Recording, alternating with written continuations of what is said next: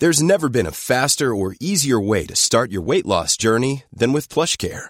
PlushCare accepts most insurance plans and gives you online access to board-certified physicians who can prescribe FDA-approved weight loss medications like Wigovi and Zepbound for those who qualify. Take charge of your health and speak with a board-certified physician about a weight loss plan that's right for you. Get started today at plushcare.com slash weight loss. That's plushcare.com slash weight loss. plushcare.com slash weight loss. Hold on, everybody. Here it comes.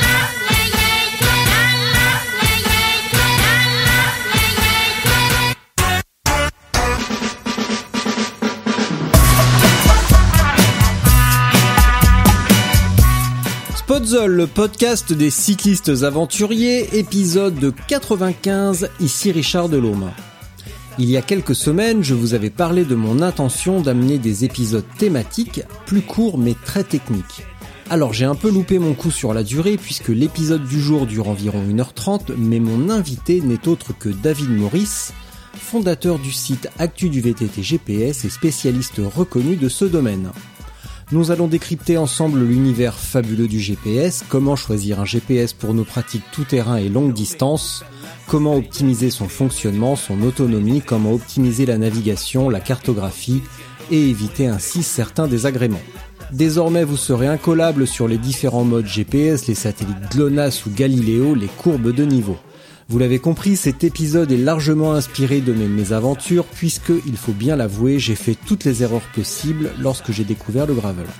Prochainement, les thèmes abordés seront les pneumatiques et la pression, même si j'en ai déjà parlé avec l'ami Jean-Yves, j'aimerais aller beaucoup plus loin encore. Également, comprendre la géométrie et son influence sur le comportement et le confort d'un vélo. Concernant le bivouac, vous pouvez écouter ou réécouter l'épisode 41 avec 3 maîtres incontestés en la matière, mais pareil, je referai bientôt un autre épisode sur ce sujet.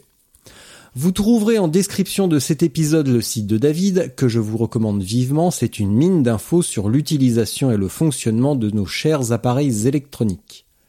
Bien entendu, si vous écoutez ce podcast pour la première fois, bravo, Bonne chance et abonnez-vous à la géniale newsletter hebdomadaire avec l'essentiel du gravel et du bikepacking. Et donc, sans plus attendre, David Maurice. Et voilà. Bon, t'es prêt? Ok, c'est parti.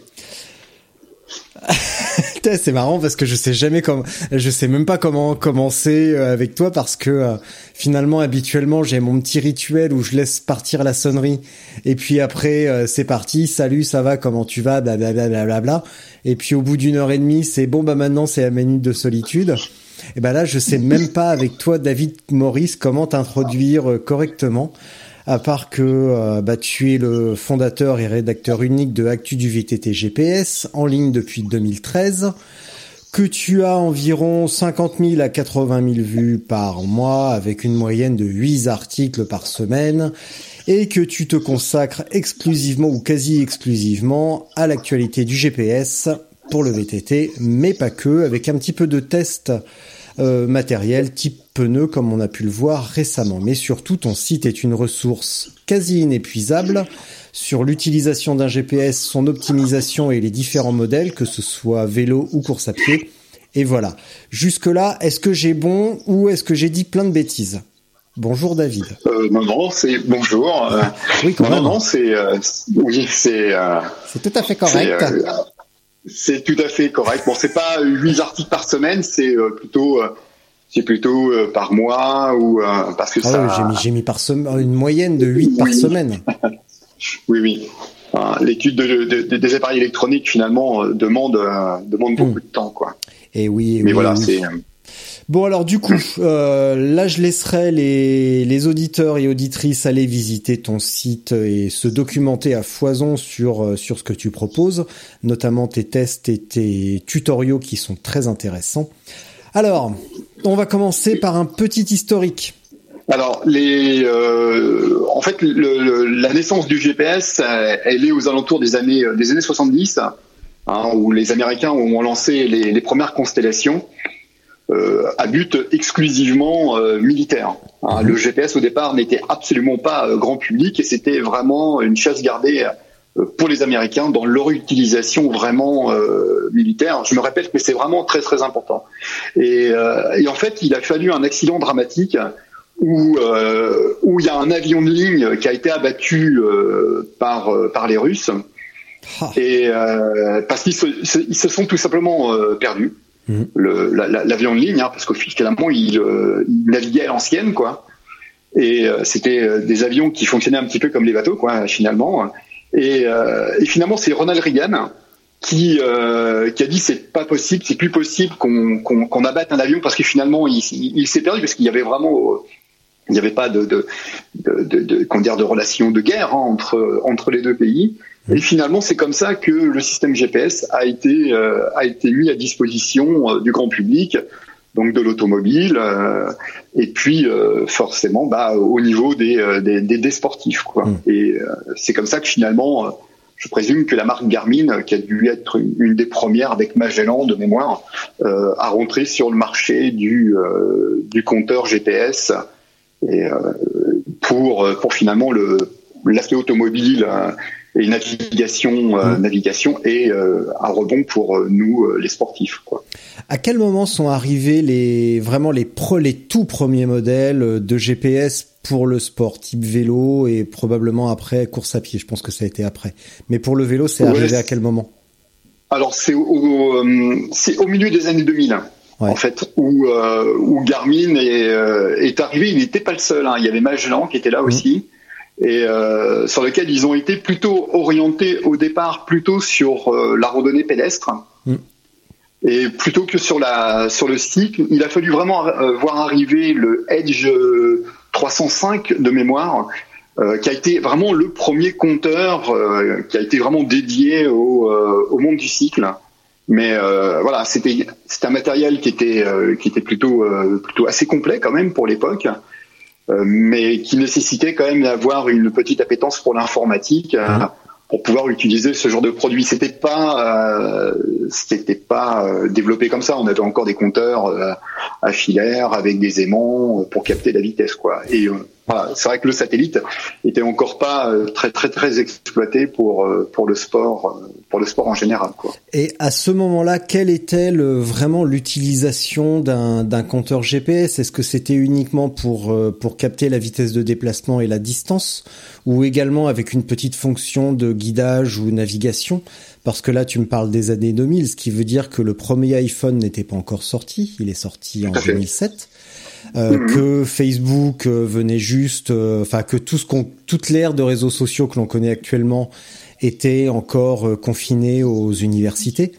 Donc on était vraiment 2005-2006, c'est vraiment l'ère pré telle qu'on la connaît aujourd'hui. À quoi donc servaient les appareils à ce moment-là? Ah bah euh, le, le, 305, c'est clair, ça ne servait qu'à enregistrer ses, euh, ses, propres données hein, euh, et on les partageait pas. Hein, c'est on utilisait des, des, des, logiciels comme Training Training Center, de mémoire, mm. qui nous permettaient de, de pouvoir stocker finalement nos données. Il me semble qu'on pouvait les réutiliser sur des fichiers Excel. C'était vraiment on était on, on, on, était en vase clos quoi. Finalement, c'était nos données pour nous quoi. Mm. Et euh, il a fallu vraiment l'arrivée du, euh, du 605 et du 705 pour euh, pour voir la cartographie. Alors pareil, Magellan aussi, de, de, mémoire, ils avaient aussi des, des cartes. Hmm. C'était assez sommaire, quoi. On était, c'était très quoi. Vraiment, Garmin a été celui qui a qui a rendu l'utilisation du, du compteur GPS hmm. grand public, quoi, et populaire. C'est euh, c'est vraiment eux qui ont, révolutionné le système. Hein. Et ce modèle 800 et quelques euh, est sorti en quelle année? Oh, Ouh là là, euh, bah, euh, le, le, le, 800, euh, le, le 800, faudrait que je, bah, attends, faudrait que je regarde sur sur mon site parce que, bah. c'est, été un des premiers, des premiers finalement, j'ai pas, j'ai pas testé mon 600, mon 605. J'ai pas écrit d'article sur le 605. C'est vrai que le premier euh, sur lequel je, je, je me suis penché, mm. c'était sur le sur le 800 et euh, c'est vrai que c'était l'arrivée en fait du tactile, de, euh... de l'écran tactile. Ça, ça, a été le premier. Quand on est passé du 705 pourrait, on pourrait dire 2011, 2012, 2011 très probablement. Oh, dans, dans, dans ces, ouais, à peu près euh, début de, de 2010, euh, 2010. Mm. C'est dans, dans, dans cette fourchette-là, plus ou moins un. mais on est dans cette fourchette là. Et c'est vrai que ça a été ça a été une première évolution puisque les, les 605, 705, eh bien, il fallait aller injecter la cartographie euh, dans, euh, dans la mémoire interne. On était un petit peu bridé en termes de dimension. Parce qu'on n'avait pas des cartes qui étaient aussi détaillées qu'aujourd'hui. Hein. Elles étaient euh, pas monochromes, mais bichromes, trichromes, hein, mais voilà.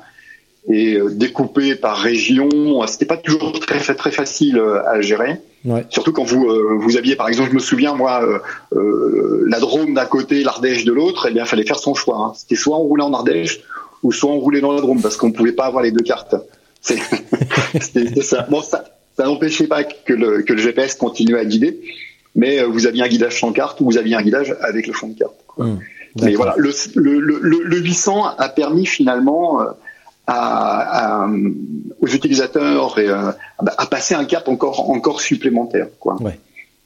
Euh, ce qui m'étonne, c'est que euh, Strava a été créé en 2009. Alors je sais euh, de mémoire qu'il a fallu un long temps de de travail et de recherche pour pour que vraiment les Strava dans sa forme initiale exploite, exploite vraiment les appareils électroniques et dans un premier temps c'était vraiment un tout petit cercle de cyclistes en Californie mais euh, mais je vais quand même rechercher euh, ce qui s'est euh, ce qui s'est passé avec eux. Et pour ceux que ça intéresse vraiment, et notamment toi, je mettrai en, dans la description de l'épisode un épisode du podcast de Rich Roll, qui est très connu, et justement où il interviewe les fondateurs de de Strava. Donc, après, ça nous a amené, après le 600, après le 800, ça nous a amené la longue litanie des, des, des, des descriptions d'appareils aussi longues que inutiles. Euh, pour en arriver à ce que l'on a euh, à ce que l'on a aujourd'hui. Et aujourd'hui, on a donc un choix relativement euh, vaste de d'appareils. Comment, pour des niches aussi spécifiques que les nôtres, à savoir le tout-terrain, le tout-terrain, que ce soit VTT ou mhm. gravel, mais avec une appétence pour la longue distance et avec donc forcément une notion d'autonomie et de guidage. Comment choisir, sur quels critères, comment choisir son appareil? En, fait, aujourd'hui, on a, euh, on peut, alors tout dépend en fait si on a besoin d'un écran et de, visualiser l'écran ou si on n'a pas besoin nécessairement de l'écran. Euh, on a euh, les compteurs ou les montres, ça peut aussi très très bien faire l'affaire. On a des montres hein, qui aujourd'hui sont capables d'avoir des, temps de, fonctionnement qui dépassent les 20 heures. Mmh. Donc, si on n'a pas nécessairement besoin d'un écran, une montre, ça, ça remplit complètement hein, le, le, dire, le, le, cahier des charges, quoi. D'autant que tu proposes un tutoriel pour fixer une montre sur un guidon. Alors, par exemple, oui, oui, ça. Euh, aujourd'hui, on a beaucoup de solutions, que ce soit chez Sunto, chez Polar, chez Garmin. Euh, ils vendent tous un accessoire permettant de, de le mm. mettre sur le cintre, ou même de l'avoir à la main. On a euh, chez Garmin, on a la possibilité, à condition de l'avoir connecté avec le smartphone, donc ça veut dire aussi qu'on peut appauvrir en batterie le smartphone. Donc ça aussi, ce sont des choix à faire, mais on peut aussi avoir le, le, les informations qui vont être euh, vocales. Hmm. Ça, c'est un, un, choix, quoi. Mais euh, pour la longue distance, c'est clair qu'il va falloir opérer des choix entre tactile ou pas tactile. Hmm. On sait bien qu'un écran tactile va être forcément plus consommateur qu'un écran qui n'est pas tactile le monochrome, couleur ou monochrome, est-ce qu'on a véritablement besoin de, la couleur quand on veut faire de la longue distance? Est-ce que c'est une priorité ou est-ce que le smartphone peut venir éventuellement en relais euh, lorsqu'on est perdu ou lorsqu'on a besoin d'une information euh, précise sur de l'hygiène, par exemple? Donc le, voilà, on a des couvertures avec les smartphones qui aujourd'hui, euh, on a encore des zones blanches, mais euh, il y a la possibilité sur certaines applications euh, de télécharger carrément les fonds de carte. Mmh. Donc voilà, ça, peut être ça peut être aussi euh, aussi ce, ce genre d'information. Après, toujours dans, dans, dans le choix, c'est vrai que l'autonomie, euh, l'autonomie. Alors aujourd'hui, aujourd'hui, on va dire que l'autonomie moyenne d'un compteur, on va se, on va être entre 12, 12 et 20 heures. Après, on a quelques euh, quelques exceptions qui vont au-delà des 20 heures chez Leasing, par exemple, le Mega XL c'est aujourd'hui, euh, de mémoire, je crois, celui qui a euh, la plus grosse autonomie, quoi. Hmm. Moi j'ai noté le TUNAV euh, Bike to Trip avec une autonomie de 20 heures et un mhm. écran légèrement plus grand euh, que le que le Garmin 1030 par exemple. Ah mais ça, on en reparle. Il y a une autre caractéristique dont on parlera dans le, le point numéro 3. Voilà. D'accord. Donc voilà, en fait c'est pareil, la taille de l'écran euh, est forcément euh, un, grand écran, ça forcément plus consommateur que d'autres. Alors après il y a certains constructeurs qui ont bien compris euh, que l'autonomie pouvait être important et ont trouvé des solutions qui sont par exemple de passer en mode économie. Mm. C'est-à-dire que là donc à présent on va avoir un écran qui va s'éteindre alors on aura toujours l'enregistrement des données, on aura toujours euh, la navigation qui sera finalement masquée parce que l'écran est éteint, mais finalement on peut euh, on peut gagner en autonomie en autonomie quoi. Après euh, il y a beaucoup fausse, de compteurs. ça c'est une fausse bonne idée. Et c'est une fonction qu'il faut maîtriser parce que si on est dans un passage extrêmement roulant sur 10, 15, 20 km, on peut se dire tiens là... ça peut le faire. Mm, mm. Allô? Ah coupure. Tu m'entends?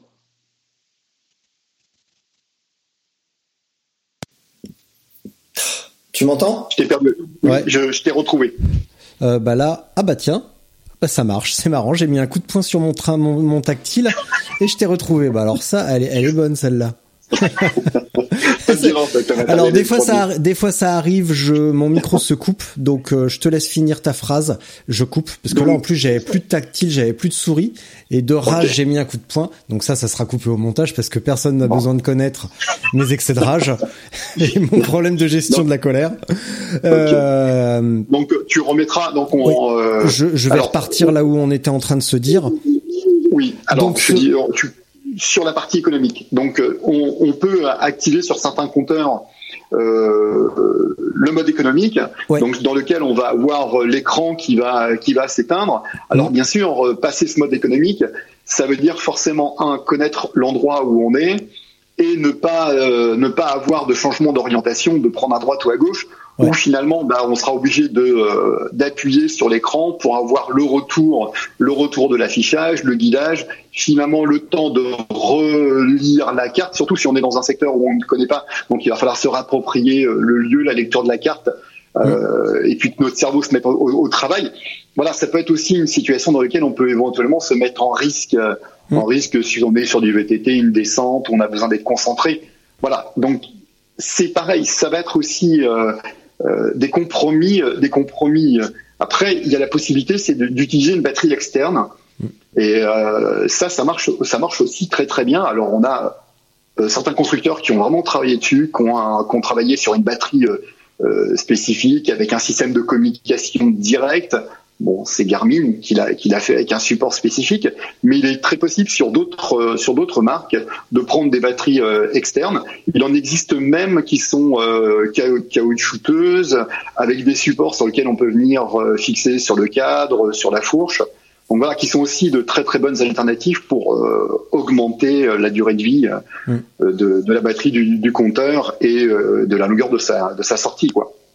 Bon, évidemment, après, il reste la fonction ultime du, moitié, du moyeu dynamo, mais euh, qui n'est pas, euh, qui n'est pas euh, indispensable pour toutes les formes de pratique, mais il faut juste être. bah, c'est comme tu l'as dit, ce sont des choix. Et pour, pour terminer sur le sur la la l'économie d'énergie, je pense que c'est une fonction à maîtriser parce que justement sur un secteur extrêmement roulant, on peut se dire, enfin sans changement de direction, euh, ça arrive de temps en temps, on peut se dire là je passe en économie d'énergie, mais dès qu'on revient sur du tout-terrain ou de l'orientation un petit peu plus fine, euh, bah il faut, euh, enfin d'expérience je l'ai fait et ça marche pas du tout parce qu'on a toujours un cran de retard et on on va on va ralentir, on perd bêtement 30 secondes, 45 secondes. Alors on se dit 30 secondes, 45 secondes, c'est rien du tout. Mais euh, mais accumuler sur une journée de 8, 10, 12 heures, et eh ben ça finit par faire pas mal de temps. Et d'avoir toujours un, temps de retard ou souvent un temps de retard, ça fait des ruptures de rythme, ça fait des relances. Et tout ça c'est de l'énergie gaspillée euh, bêtement alors qu'on recherche au contraire une fluidité. Et c'est la fluidité qui euh, préserve aussi le, bah le, le, notre énergie. Comme en voiture on consomme moins sur l'autoroute qu'en ville. Voilà, tout simplement. Tout à fait.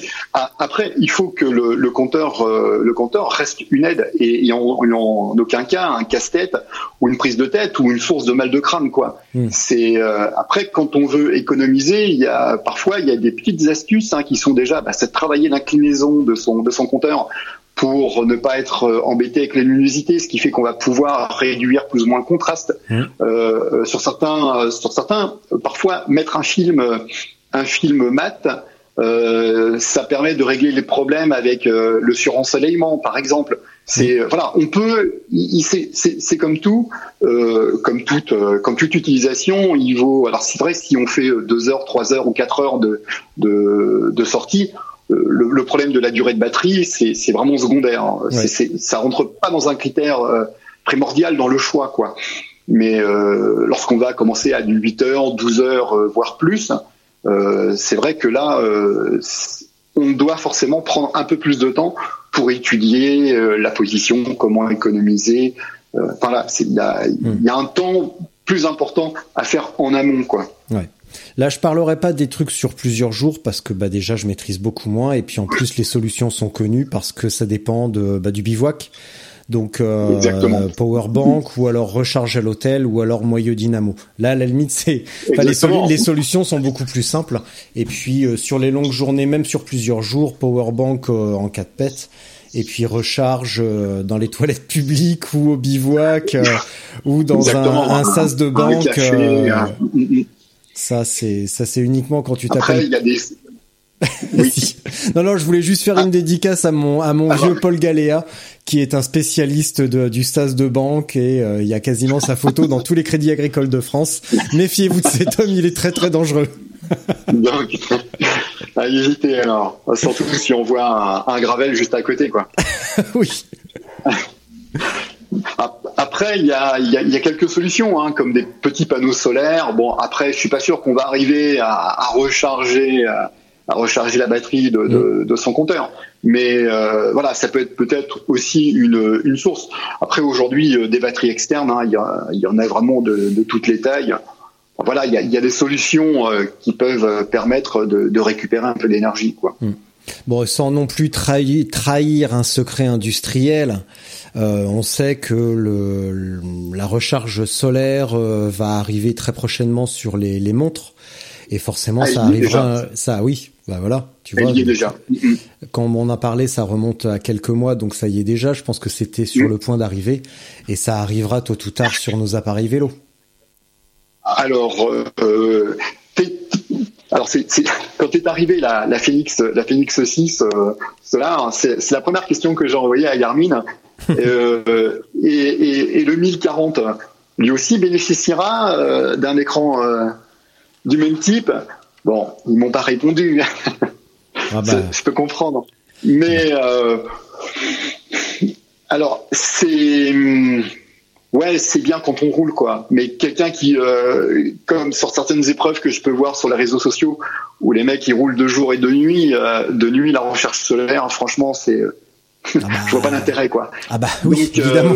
voilà, je vois, je vois pas l'intérêt. Mm. Après, euh, en fonction de si on est euh, sur une plaine dégagée euh, dans le massif central ou euh, dans une des forêts que je que j'ai à côté de chez moi, je suis pas sûr que le Mm. l'impact du soleil va être très important chez moi, quoi. Même si on sait que c'est pas nécessairement le, le fait qu'il le, soit, le, que le soleil soit présent, c'est l'intensité lumineuse hein, qui, qui joue. Mais euh, voilà, euh, voilà. Et puis on augmente, on augmente la durée de la batterie à la condition que euh, qu'il n'y ait pas euh, euh, tout un tas de capteurs de connectés, que le, le, le- Bluetooth soit euh, soit activé avec le smartphone. Enfin, voilà, il y a, y a aussi ces données-là qui rentrent aussi en ligne de compte. Quoi. Oh, mais ça, c'est le point numéro 3. Donc, euh, bah non, le point numéro 4. Euh, donc, on va maintenant aborder la, la question cruciale de la cartographie, sachant que Mm. nos appareils sont livrés avec une cartographie de base, euh, Oui. mais que l'on peut, notamment sur les Garmin et je suppose sur d'autres appareils, euh, télécharger une autre un petit peu plus précise. Qu'en est-il précisément? Alors, aujourd'hui, on utilise, euh, on va dire, deux types de cartographie. Alors, ce qui est assez étonnant, c'est que on va utiliser en fait l'OpenStreetMap, qui est euh, la cartographie, on va dire number one aujourd'hui, euh, sur les sur les compteurs GPS. Mhm. En fait, pour avoir fait une petite une petite étude, euh, je crois qu'il doit y avoir que une ou deux marques qui utilisent autre chose, qui va être Macbox. Euh, mais en fait, je, ça m'est arrivé de, de, de tracer, des, des, de référencer en fait des, des chemins sur OpenStreetMap et finalement sur le Hammerhead, hein, euh, eh bien, euh, j'ai retrouvé le chemin que j'avais référencé. Donc même la Macbox vient chercher des informations chez OpenStreetMap. Donc finalement, euh, tout tourne autour de, de, de d'OpenStreetMap quoi. Et euh, voilà, et c'est une carte qui qui est vraiment de base, qui est vraiment Mm. très très bien. Alors après voilà, il y a des choses sur lesquelles euh, OpenStreetMap ne peut pas aller. Ce sont les informations liées euh, à l'IGN, hein. c'est-à-dire toutes les, les chemins, euh, tous les, les IGN, hein, le, le 34, le 22, etc., hein, euh, ou, ou le, le Corse, le 02, je crois. Euh, et ben voilà, on les retrouvera pas dedans. Donc ça, c'est des informations qu'on n'aura jamais, euh, jamais sur OpenStreetMap, quoi. Pourquoi? Parce que euh, IGN euh, donne pas, ne distribue pas l'information gratuitement, quoi. Mm. Et euh, c'est même plutôt très cher. C'est pour ça que la carte IGN euh, qu'on retrouve par exemple chez Tunav ou qu'on va retrouver euh, transformée sur euh, la Topo V5 Mm. euh, coûte très cher parce que euh, IGN euh, monnaie euh, sa carte à, à un 25 millième. euh, il a voilà, c'est un coût Mm. très très important.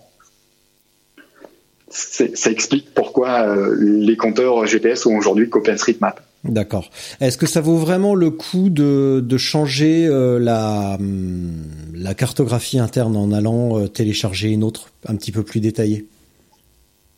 Alors, le- le- généralement, euh, nos, nos compteurs ont des mises à jour, à peu près quatre mises à jour par an. Donc, ce qui est vraiment déjà très très largement suffisant, on va dire, pour pour Monsieur tout le monde. Euh, voilà, c'est vraiment euh, OpenStreetMap est vraiment mis à jour très très régulièrement. Euh, ça m'est arrivé moi aussi de le de, de le faire, de le faire. Alors après, euh, il y a certains chemins que je ne repère pas. C'est volontiers, hein, c'est volontaire, pardon, euh, parce que ça me permet moi quand je vais tester mes GPS de voir comment ils réagissent au niveau du guidage Hmm. et au niveau du recalcul, hein, un, un sujet qu'on abordera un peu plus loin. Oui. Mais, euh, mais, mais mais voilà, en fait c'est vraiment une carte qui est vraiment mise à jour très régulièrement. Après, c'est vrai que la topo, la topo V5 hein, de chez Garmin, c'est aujourd'hui euh, la plus belle carte, quoi. C'est-à-dire, euh, on, on a grandi à, à 50 mètres, il n'y a pas un pixel, quoi.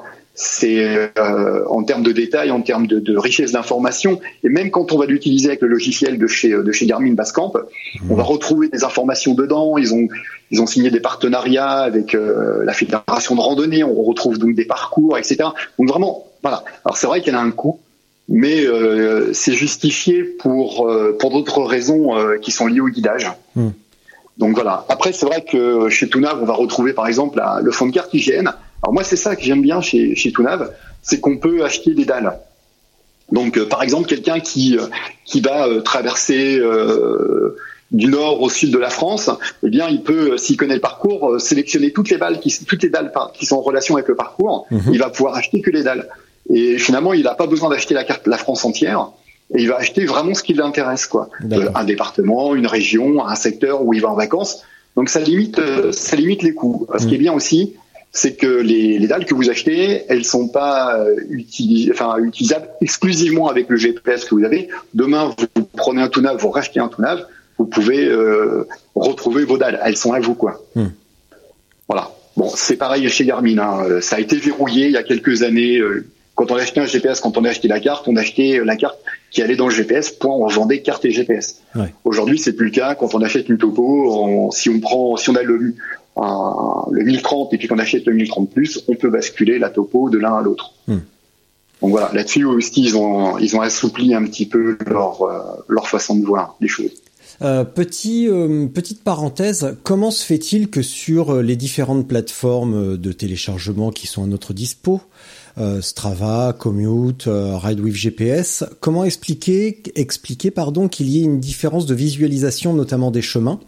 Euh, par exemple, j'ai un chemin de référence à côté de chez moi que je visualise très bien sur Ride with GPS, mais que je ne vois pas sur euh, sur Commute, euh, quel que soit le, le calque que j'active dans Commute, alors que dans Ride with GPS, j'y arrive très bien. Alors, il y a des, en fait, il y a des règles. Il y a des règles sur les chemins et c'est pareil. Une fois, je traçais pour tester justement euh, je, je, testais et euh, je comprenais pas. Il me disait que j'allais sur un chemin qui n'était non autorisé au vélo, quoi. Et euh, vu que c'est un chemin que je connais bien, je, je voyais pas trop. Et, donc, je comprenais pas trop l'affaire. Et en fait, il y a, y a, une réglementation. Et dans certains cas, euh, certains sites internet euh, bloquent en fonction de l'activité que vous choisissez. Euh, ils bloquent le système où il s'est pas représenté de la même façon, quoi. Hmm. Et ce qui fait que euh, dans le graphique que, que, présente par exemple Commot, on voit bien que c'est marqué comme quoi que c'est une zone qui qui n'est pas qui n'est pas spécialement autorisée pour pour le vélo quoi. Mmh. Alors après ça peut être aussi lié au référencement qu'il y a sur OpenStreetMap, sachant que c'est des contributeurs qui enrichissent la carte. On peut le gars lui peut estimer que c'est un chemin carrossable et c'est absolument pas le cas quoi. Donc mmh. ce qui fait que voilà, ça va induire aussi tous ceux qui vont aller euh, chercher l'information à la source, ça va induire tout le monde en erreur. D'accord. Ah, euh, je, ferai, un petit coup de montage. Là, je vais, euh, je vais juste rechercher sur la, carte l'histoire de la carte de la carte Garmin, parce que là, je manque de, je manque de précision et je suis pas assez clair dans mes questions. Vas-y. Qu'est-ce que tu veux savoir sur la carte Garmin Map. Euh, la, la, celle qui finit par .nl, c'est ça? Oui, oui, oui, c'est ça. Ok. Mm. parce qu'elle est quand même plus précise, malgré tout. Quand, euh, quand on regarde un, un, tutoriel sur, euh, sur YouTube, on voit bien que la carte, la carte est plus détaillée. Donc, Alors, elle est plus, oui, parce qu'elle est, elle est enrichie en fait. Ouais. C'est ben, oui, ce, qu'on peut, ce dont on peut parler, c'est de la carte vraiment cycle. Oui. Et la présence des courbes de niveau. Ouais. Alors on va en parler. Tac. Mm-hmm. Euh, OSM by NL, voilà, OpenStreetMap. Map.nl. Mm-hmm. Voilà. Euh, tac. Alors, est-ce qu'on peut parler justement, parce que là, on a parlé euh, bah, de, du fond de carte, de la cartographie que l'on peut l'on peut télécharger. est-ce que tu peux me parler quand même de la carte OpenStreetMap, StreetMap, pardon, plutôt orientée cycle quel est, euh, bah, quel est son intérêt finalement? Donc en fait, c'est euh, on est basé hein, sur le toujours sur OpenStreetMap, hein, c'est toujours la même chose, sauf que les, les, les gens qui ont euh, édité le site ont enrichi en fait en information le, leur fond de carte mmh. et on va vraiment pouvoir distinguer la forêt d'un verger. C'est un petit peu plus, c'est un peu mieux, on va dire, représenté euh, finalement, euh, comment dire, les constructeurs quand ils euh, quand ils travaillent sur OpenStreetMap sur leur leur compteur, mmh. finalement prennent pas trop de temps au développement du, du carte parce que finalement ça leur coûterait beaucoup d'argent de développement sur quelque chose qui met en accès gratuit quoi. Mmh. Donc c'est-à-dire qu'on le retrouverait forcément dans le prix global du, du, du GPS. Ouais. Donc c'est vrai que cet autre cet autre comment dire site internet, voilà ils ont enrichi le, le le, le, fond de carte euh, d'informations dans lequel on va retrouver par exemple les courbes les courbes de niveau, ce qui ne sont pas le cas euh, sur euh, sur OpenStreetMap. Alors après il y a certains constructeurs de, de, de GPS qui contournent le système, qui rajoutent un fichier un fichier supplémentaire. Mhm. Hein, je pense par exemple à Wahoo, à Brighton, qui, qui vont ajouter ce, cet élément pour finalement enrichir la carte et ajouter ce, ces courbes de niveau. Alors c'est vrai quand on est en Bretagne, quand on est euh, à Chartres par exemple, c'est vrai que les courbes de niveau c'est pas le plus important quoi, on va dire en termes d'information. Dès lors qu'on va se retrouver euh, le Massif central, les Alpes, les Pyrénées, euh, dès qu'on va se retrouver sur un sur un sur du montagneux, ça va mmh. devenir euh, ça va devenir important quoi. Bon ceci dit, après moi j'habite sur les bords de Seine on, a des coteaux avec des dénivelés qui sont quand même euh, importants. les cours de niveau euh, ont toute leur importance aussi, quoi. Hmm. En fait, voilà, la différence, elle est, juste là. Alors, ce qui est intéressant aussi euh, sur ce sur ce site-là, c'est que pour tous ceux qui, qui vont aller à l'étranger, eh bien, ils vont pouvoir aller chercher des, des fonds de cartes et les télécharger gratuitement et les installer dans leur dans leur GPS, quoi. Hmm. Et donc bénéficier de cartes plus précises on a des cartes plus précises. Alors attention, pareil, j'ai eu une question une fois, quelqu'un qui allait euh, sur le Monténégro, puis qui me posait la question, mais comment je fais pour installer la carte? Donc j'avais été moi aussi euh, fouillé euh, au Monténégro, enfin sur le Monténégro, et euh, il n'y avait pas de chemin, quoi, hmm. parce qu'il y avait personne qui avait référencé, qui avait référencé les, chemins. Donc voilà quoi, la, la, richesse elle est vraiment euh, liée quand même euh, aux gens qui, euh, qui contribuent à l'enrichissement, oui pardon, de, de, la carte quoi. Après dans le, le Mini 30 Plus, et Garmin a rajouté une petite fonctionnalité, c'est qu'il est possible maintenant d'aller télécharger les cartes des autres des autres continents, hmm. ce qui n'était pas possible avec les avec les autres les autres GPS de sa série. Mais parce qu'ils ont augmenté aussi la capacité de la de, la mémoire interne. Hein. On est passé de 16 gigas à 32 gigas, donc on mm. peut vraiment apporter beaucoup plus de fonds de carte. Quoi. Euh, petite question relative à la capacité, à la puissance d'un compteur GPS. Est-ce que le poids, euh, est-ce que le poids ou la longueur d'un parcours a une influence sur la réactivité euh, de l'affichage? Alors pas vraiment la longueur pas vraiment la longueur. Bon, je sais qu'à un moment donné, il y avait une limite à, 200 km. Mm. Euh, je sais que j'ai eu pas mal de questions sur ce sujet-là, justement. Et, euh, j'avais euh, préconisé aux gens bah, de, découper le parcours sur, sur des tronçons ou sur, sur la journée pour justement pas encombrer. Après, ce serait plutôt le nombre de points qu'il y a sur le parcours. C'est-à-dire, lorsque vous téléchargez, par exemple, un parcours qui a été effectué par, par un utilisateur, et qu'il l'injecte directement sur euh, Utagawa, OpenRunner, Visu GPX par exemple. Euh, généralement, on a des enregistrements par point, point, par point et parfois à la seconde. Donc, on va dans un passage relativement lent, on va avoir un cumul de points qui va être énorme. Et lui, le, le fichier, bah, finalement, il va devenir très très lourd par rapport au nombre de points. Alors, il est très très lourd. Il n'est pas non plus. On, on, va être on va pas dépasser les 5 les 5 mégas, mais c'est ça peut ça peut, euh, sans certains GPS un peu un peu vieillissants, mmh. euh, ça peut poser des problèmes, parfois jusqu'à faire bugger le, le, guidage, quoi, par exemple. Donc, ah d'une façon générale, voilà. Mais d'une façon générale, moi, je préconise aux gens de euh, de prendre un logiciel type euh, Basecamp, type euh, Land chez chez Tunav et puis d'aller sur des sites comme Open Runner, etc., dans lesquels on peut retravailler le parcours. Mmh. Et vraiment, c'est de, de, prendre le temps de retravailler le parcours. Et ça, c'est aussi euh, la garantie de pas rencontrer ce genre de bug, quoi. Parce que euh, quand on est euh, au milieu de nulle part et d'un seul coup le guidage s'arrête, le système vient à, à, à, partir en bug et on se retrouve bah, sans aucune information, ça, ça peut être problématique. Donc ça aussi, c'est un point sur lequel il faut être assez vigilant quand même. Euh, alors là, j'ai noté trois trucs. Quand tu dis retravailler le parcours, ça veut dire euh, le raccourcir pour rouler moins, ou simplement euh, essayer de lisser un petit peu le nombre de, points, ouais, de lisser le nombre de points, ou mhm. pour une trajectoire quelconque de sur un, enfin sur un segment, on va passer par exemple, c'est un exemple à la louche, de 5 à de 10 à 5 points par exemple, c'est ça, d'enlever des points pour alléger. Complètement. C'est-à-dire le nos compteurs, nos compteurs aujourd'hui sont, euh, c'est, on est au même niveau d'un guidage qu'une voiture, quoi. C'est euh, vraiment chirurgical, c'est vraiment impressionnant. Hein. Mm. Euh, entre les premiers où euh, c'était prends à droite, prends à gauche, si on a un virage, le, le, le, le, compteur il dessine bien le virage et dans certains cas même on a on a certains certains compteurs qui sont capables de vous dire si le virage il est dangereux ou pas quoi.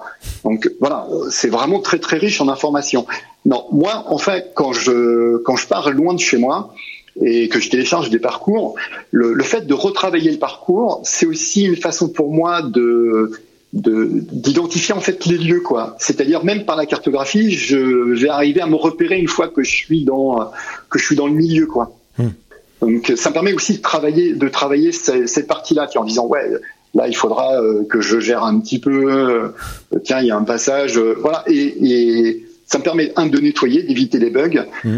Et, et c'est un premier travail, on va dire, de connaissance du parcours que je vais réaliser, quoi.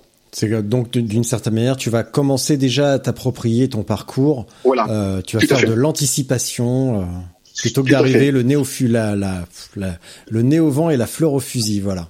Exactement. Alors, c'est peut-être lié finalement à mon histoire avec euh, hmm. avec ce matériel, puisque finalement j'ai construit ma, ma, ma, connaissance de ce produit avec des produits au départ qui démarraient, qui avaient quelques petits petits défauts quoi. Et il a hmm. fallu que je m'adapte finalement à ces défauts. Et c'est vrai qu'aujourd'hui même avec des appareils comme euh, le 1030 Plus et, les autres, hein, parce que ils sont tous, ils sont tous à peu près au même niveau, hein, que ce soit du Wahoo ou Hammerhead par exemple. Voilà, au niveau du guidage, ça bug pratiquement jamais, quoi. C'est mm. parce que je fais aussi très attention aux fichiers que je leur injecte. Oui. Commençons par là. Euh, autre question, euh, comment se fait-il qu'on ait des appareils aujourd'hui aussi perfectionnés, mais que dans, mais que parallèlement à cela, les logiciels type Basecamp ou autres soient toujours aussi primitifs et qu'ils soient toujours aussi difficiles de découper, de, recouper, de recouper ou de fusionner euh, des parcours? Pourquoi est-ce qu'on a des trucs, des fonctions aussi compliquées, même sur une plateforme comme RideWith GPS que j'aime beaucoup, mais c'est d'une Enfin, c'est absolument anti-ergonomique. Euh, c'est un accord que j'ai signé avec euh, les, constructeurs pour hmm. que les gens continuent à venir sur euh, ma page YouTube. Hmm, d'accord, mais je me doutais bien qu'il y avait quelque chose comme ça, que tu étais... C'est tout simplement ça, j'ai ah signé un accord avec Garmin pour que... Non, en fait... ah bon, c'est pas vrai Oh mince, je suis naïf, je t'avais cru. non, en fait, euh, alors je sais pas, mais moi, Basecamp, c'est un logiciel que j'apprécie énormément. Alors peut-être parce que je l'ai un peu euh, euh, trituré dans tous les sens, et puis qu'aujourd'hui, son mode de fonctionnement est un mode de fonctionnement qui me convient. Hmm. Mais en fait, c'est pas, c'est pas, c'est pas si compliqué. Il faut juste respecter une certaine procédure. C'est, ah, moi, ça, m'arrive hein, de, de, de, voilà. En fait, il faut organiser, il faut organiser son, son travail quand je télécharge plein de parcours, hein, je peux aller chercher les parcours chez euh, les UGPX, chez Utagawa, chez OpenRunner, mais vraiment hein, sur un même secteur. Mmh. Et je me dis ah tiens ça m'a l'air sympa, je vais passer par là, je vais passer par là. Et finalement je je, je fragmente les segments et je vais j'appelle euh, mon segment première partie, deuxième partie, troisième partie. Et ce qui mmh. fait quand quand je vais de je vais reconstruire mon parcours, et eh bien finalement je sais quelle est ma première partie, ma deuxième, ma troisième, ma quatrième, ma cinquième voilà, et je, je, modifie, je change des couleurs. Donc chaque partie a sa propre couleur, ce qui fait que j'ai, euh, je suis en, en, train de construire en fait mon, mon, mon idée, quoi, mon idée de parcours. c'est vrai que ça oblige à être assez méthodique. Alors par rapport aux autres sites euh, que tu disais, il y en a certains, la fonction découper, copier, découper, coller, euh, ce sont des fonctions qui sont restées payantes. Hmm. Et c'est pour ça que c'est parfois compliqué à dire, ben, mais c'est bizarre, je peux pas faire ça. Ben non, il faut passer au modèle payant pour pouvoir y avoir accès. En fait. Moi, je rêve d'un d'un Photoshop ou d'un d'un Illustrator ou d'un After Effects du GPX où vraiment la fusion va se faire ben, ouais, comme des calques Photoshop vraiment euh, de manière très simple un petit peu comme quand on fait plusieurs recherches dans OpenRunner et que mhm. va les qu'on pourrait dire bah tiens je prends ces deux points là et je fusionne tu vois avec la même facilité qu'on va faire un qu'on va faire un détourage dans Photoshop où il va détecter vraiment le, le contraste euh, des trucs comme ça. Je rêve d'une de cette facilité d'utilisation, euh, alors que là, bah, c'est chiant à faire. Hein. Alors chez OpenRunner justement, euh, chez OpenRunner, puisqu'on peut télécharger les parcours et les mettre sur sur les couches de niveau, hein, des calques, hein, et, et, bien la fonction copier découper et fonctionne exactement pareil. Ah. En fonction des calques, c'est une fonction pour laquelle il faut être, il faut avoir l'abonnement l'abonnement payant. D'accord. Eh ben, j'irai voir ça en toute naïveté. Euh. Je crois que j'ai dû mettre un tutoriel. Ah mais ça, je, n'en doute pas une seule seconde, euh, mon petit David. J'espère bien. Euh, dis-moi, la semaine dernière, tu as balancé. Enfin, d'ailleurs, tu n'as pas été le seul. Ça a fait le tour des internets. IGN, IGN donc proposait l'accès à ces données. Alors, bonne nouvelle ou pas?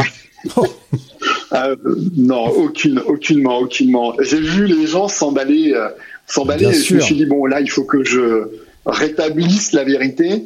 La vérité, le fond de carte euh, hygiène, celui qu'on utilise dans nos guides, voilà, le 1,25e, non, celui-ci ne sera jamais gratuit. Mm-hmm. C'est voilà, c'est une, une poule aux odeurs hein, pour pour IGN voilà, tout randonneur pédestre va s'acheter une carte papier d'une façon ou d'une autre.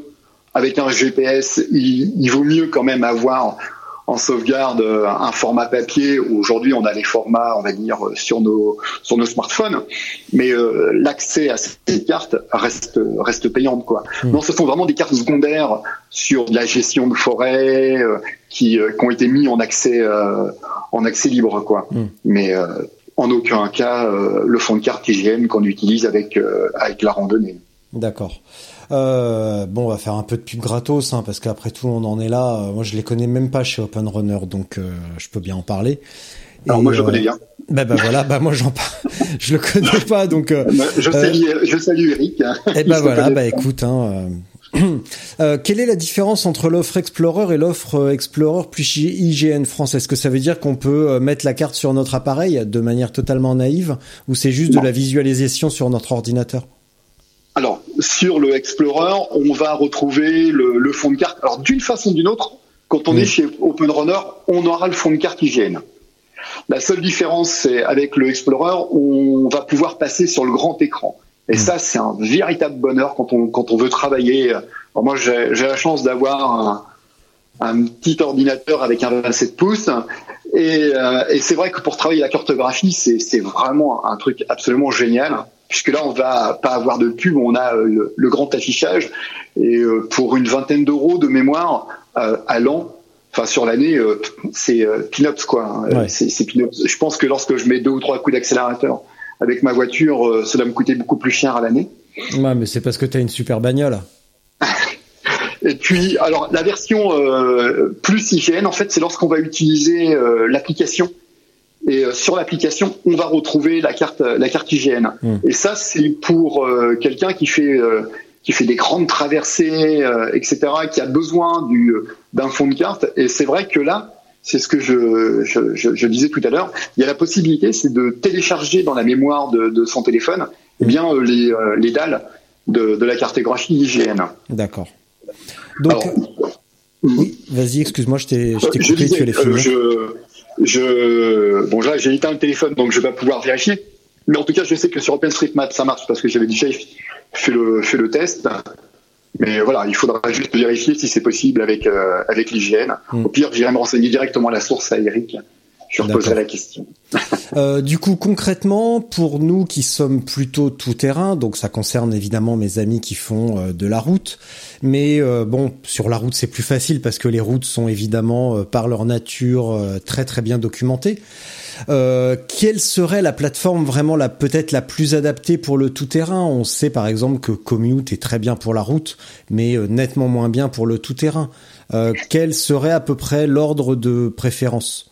Moi, j'ai par exemple, j'ai une, pour, euh, ouais, pour préparer, pour préparer, pour découper, pour visualiser, pour euh, pour faire tout ce qu'on a à faire.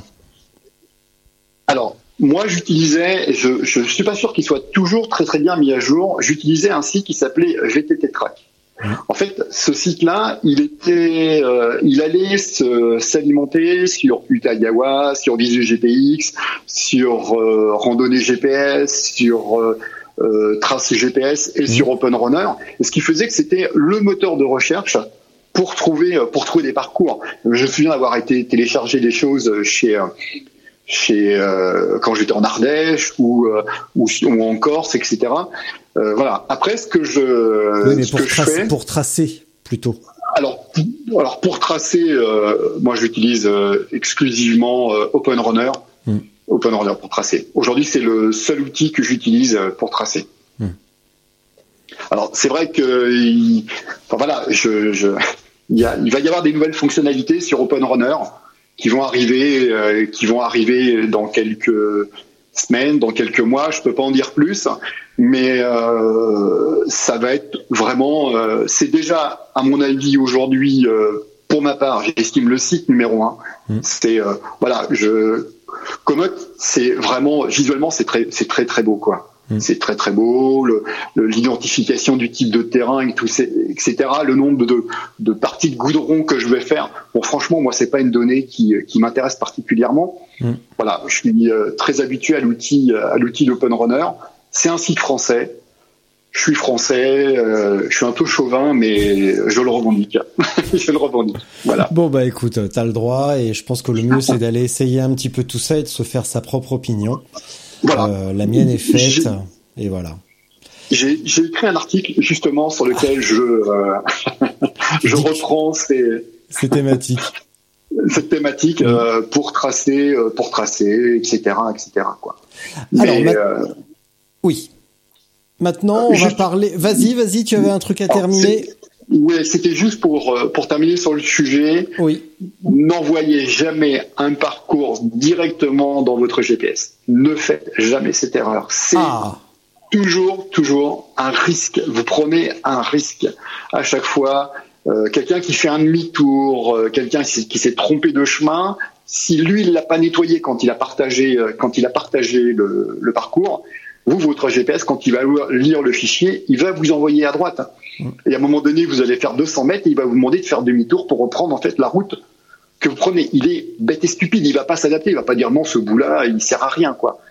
C'est voilà, ne faites pas cette erreur-là. Prenez toujours le temps d'analyser votre fichier. Vous Mm. perdez peut-être 5 minutes, mais vous gagnez du confort quand vous êtes en train de rouler. voilà. Voilà. Ça, c'était le conseil de tonton David. Voilà. Voilà, exactement. Donc maintenant, optimiser, optimisons notre appareil. Donc on va parler d'optimisation notamment. On va commencer par l'autonomie. Donc comment on fait pour que bah on ait de la batterie plus longtemps? Alors, il n'y a pas, il n'y a pas. euh, il va falloir trancher, c'est avec la luminosité. Il va falloir vraiment travailler sur la luminosité. La luminosité. Hmm.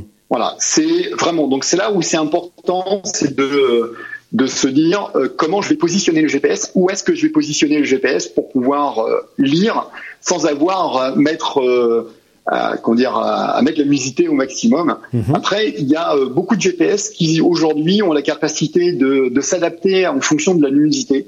Donc c'est le GPS qui va le faire lui-même. Alors, par expérience, moi je ne le fais pas. Je préfère garder une luminosité constante. Et, et voilà. C'est vraiment le premier point. Le deuxième point, ça va être la communication. Plus votre compteur va communiquer avec des éléments extérieurs, bah forcément, plus vous allez le faire travailler, et plus il va travailler, plus il va consommer. quoi. Donc c'est déjà euh, tous ceux qui ont des Wi-Fi, euh, quand vous êtes en train de rouler, le Wi-Fi, c'est pas important. quoi. Mm. Donc vous pouvez couper le Wi-Fi, hormis si vous avez une transmission électrique et que la transmission électrique euh, utilise ce canal pour dialoguer. Bon, généralement, c'est la N+, ou le Bluetooth. Bon, voilà, on, on va euh, on va couper cet élément-là. Si vous n'avez pas besoin d'avoir une communication entre votre smartphone et euh, le GPS, parce que le live track vous intéresse pas, parce que vous l'avez pas activé ou parce que vous recevoir des notifications, ça n'a pour vous aucun intérêt. Coupez également le, le Bluetooth, cette communication avec le smartphone. Déjà, vous allez aussi euh, économiser. Alors c'est vraiment des petites économies de, de, de de chandelle, mais euh, ça va permettre forcément sur des grandes distances bah, de garder des pourcentages euh, de batterie euh, pour pouvoir rouler quoi. Tout ce qui est euh, bip, notification, bah on va y venir après, mais sur le guidage. Donc on va commencer par les notifications et les bips. Je suppose que ça, euh, c'est un Bah, sans, sans être le ah, plus oui. gourmand, c'est avec des petits euh, des petits trucs qu'on va gagner en autonomie. Oui, bon, c'est pareil. Après, c'est euh, pareil, c'est une histoire de compromis. Moi, particulièrement, les bips du du, du compteur. Voilà, je suis euh, ce, ce, ce son, franchement, mais assez désagréable. Mm. Donc, euh, je je le mets pas. Mais euh, après, ça peut être aussi un point qui va permettre de rester vigilant sur un changement d'orientation. Ça, ça peut être aussi un point intéressant. Voilà, le bip quand on appuie sur les boutons, je pense qu'on le sait qu'on est en train d'appuyer sur le bouton. Le bip a peut-être pas nécessairement besoin d'être là. Hmm. Bon, c'est vraiment c'est un, choix dans le paramétrage. Bon, franchement, euh, il passe pas son temps non plus à biper, euh, sinon ce serait pas possible, quoi. Donc, en termes de consommation, non, c'est très très faible. Alors, ce, qui est très, très, très faible. ce qui est très très drôle, c'est qu'on roule en groupe, euh, notamment sur la route, c'est qu'on arrive à une intersection, et là, t'as Ah bah, tout le groupe, euh, t'as 15, 20, pélip, pélip, pélip. C'est euh, donc euh, bah, un, un des trucs à désactiver aussi pour nos activités, c'est l'autopause, parce que ça, ça, ça fausse le, bah, le, la distance et le, dé- et le dénivelé euh, réel parcouru, euh, notamment lorsqu'il y a des poussages et des portages. Donc ça, ça reste vraiment le truc, euh, le truc à enlever parce que euh, si on descend Alors, le vélo après, pour pousser, bah forcément, c'est plus pris en Mhm. compte. Et là, ça bip. Ouais, alors. Alors ça va, ça va dépendre. hein. Ça, ça va dépendre comment comment est prise l'information. Est-ce que l'information elle est prise sur le GPS ou elle est prise sur le capteur sur le capteur vitesse? Hmm. Si elle est prise sur le capteur vitesse, il y a voilà, c'est vraiment ça va dépendre. Après, c'est une valeur que l'on peut modifier. Alors Oui, bien toutes sûr. les marques ne le font pas. Euh, moi, je sais que par habitude, quand je, je vais rouler avec euh, avec certaines marques, euh, je passe à 1,5 km/h. Donc, ce qui fait que même mon temps de déplacement en portage, bah, finalement, il va être pris, quoi, parce que Ouais. euh, il y a peu de probabilité que je porte à moins de, de 1,5 km heure. Oui. Euh, voilà, donc ça reste. On n'a pas un système qui va faire je m'active, je désactive, je m'active, je désactive, etc. Parce que là, oui, ça va devenir très fatigant, quoi. Mm. Et même dans une sortie où finalement on a pas mal de portages, parce que euh, on est, euh, je me souviens moi une fois un parcours en Ardèche où je l'ai fait pas en Ardèche mais en, en Corse où euh, j'étais sur le bord de mer et j'ai fait beaucoup de portages. Euh, ouais, là j'ai coupé le, j'ai coupé l'autopause parce que franchement là ça me, ça me fatiguait de l'entendre en permanence quoi. Et oui. Et oui. Déjà, j'étais malheureux de ne pas avoir fait attention euh, sur le parcours. Et Eh oui, des fois on se fait embarquer dans des chemins euh, Voilà. tout terrain. Ouais, ouais, ça passe en gravel, t'inquiète pas.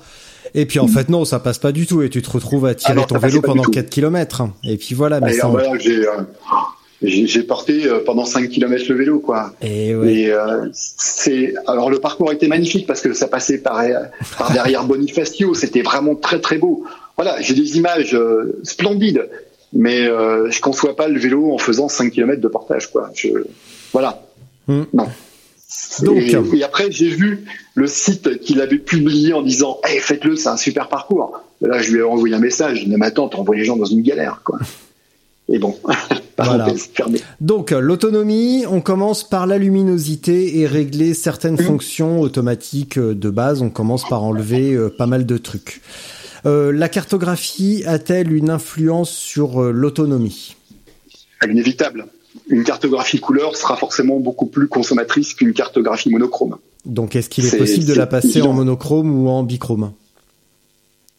Euh, je crois pas. Voilà. Très honnêtement, je crois pas. Non, non, c'est soit des couleurs, soit des, euh, à des monochromes. Alors après, il y a Kouaou. Kouaou, ils ont mis les pieds un petit peu dans l'un, un petit peu dans l'autre. Mm. Sur le, le rang, ils ont mis un petit peu de monochrome couleur. D'accord. Moi, j'aime bien.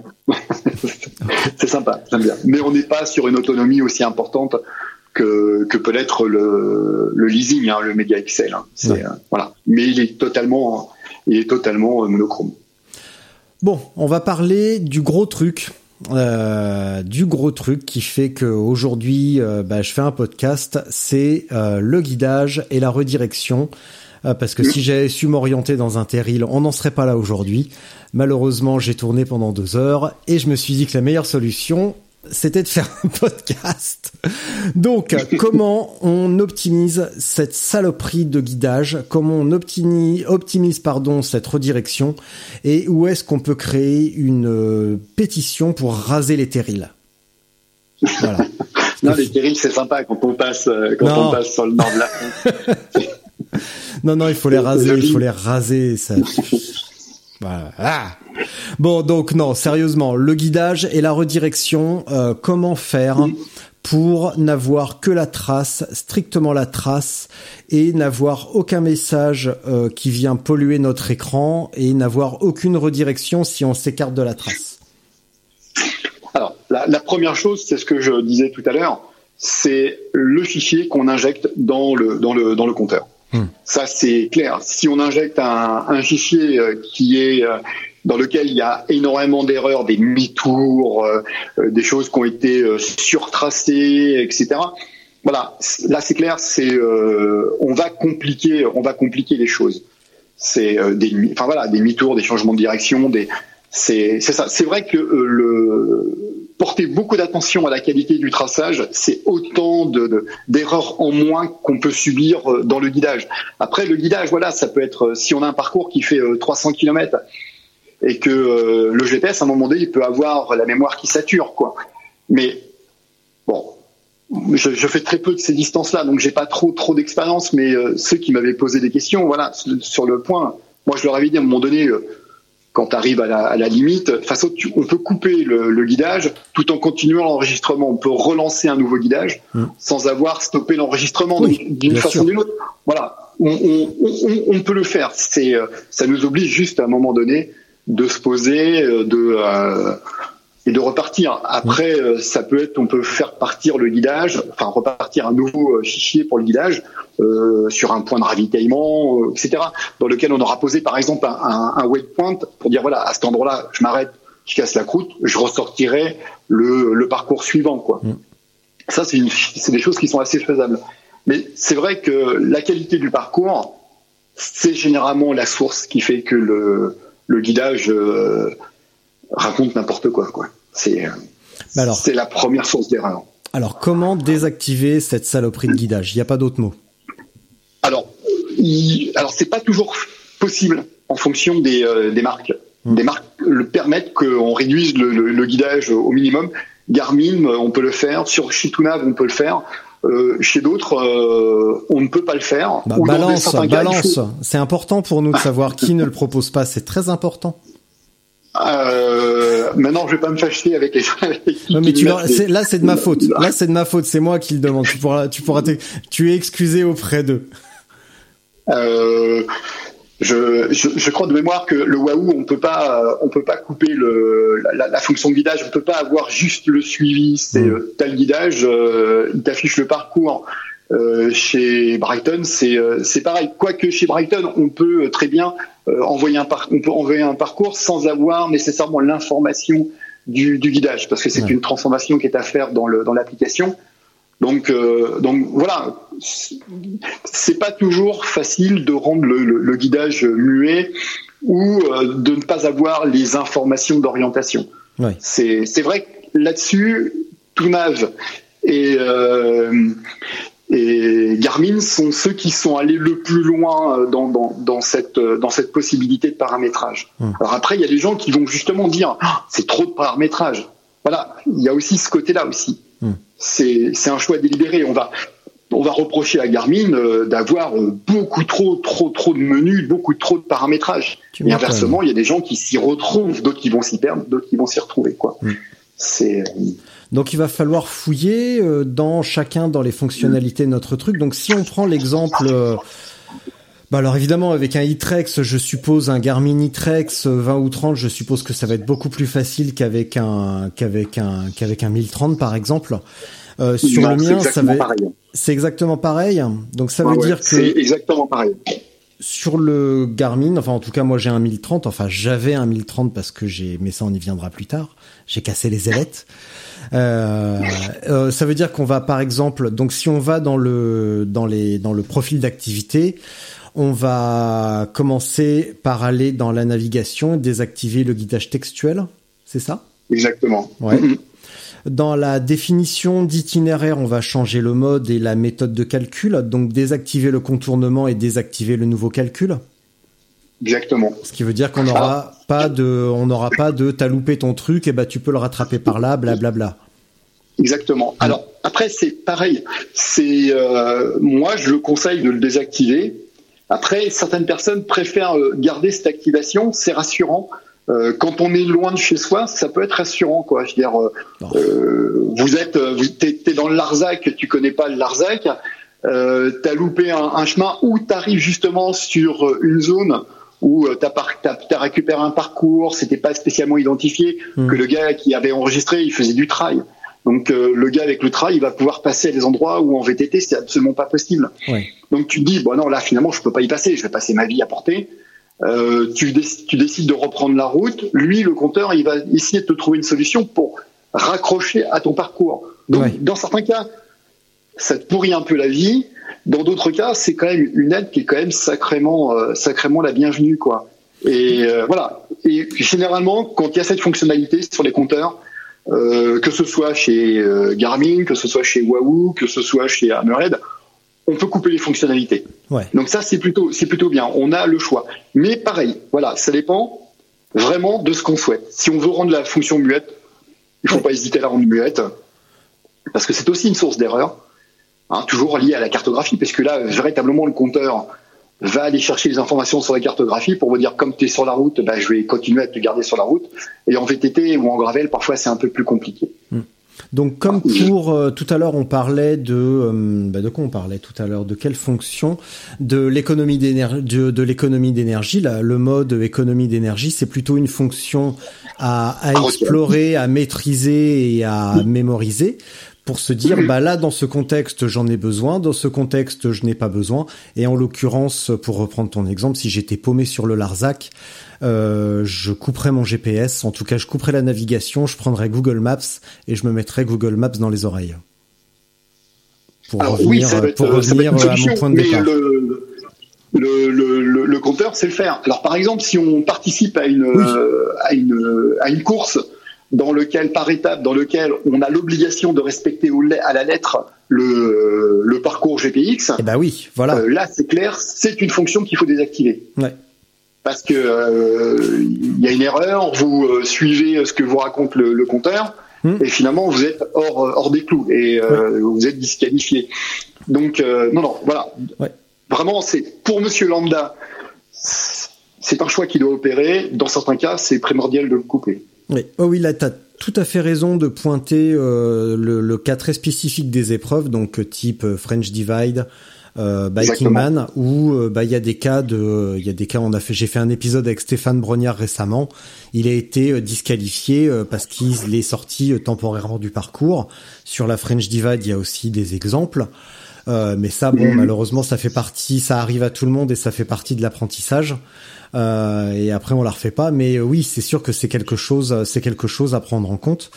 Parce que sur une rando, on peut se paumer, enfin, on peut s'écarter du parcours, c'est pas grave. Sur une épreuve, même si on ne fait pas la course en tant que telle, euh, on peut quand même se faire disqualifier. C'est toujours vexant de, c'est toujours vexant. Voilà. Donc, euh, désactiver le contournement, désactiver le calcul.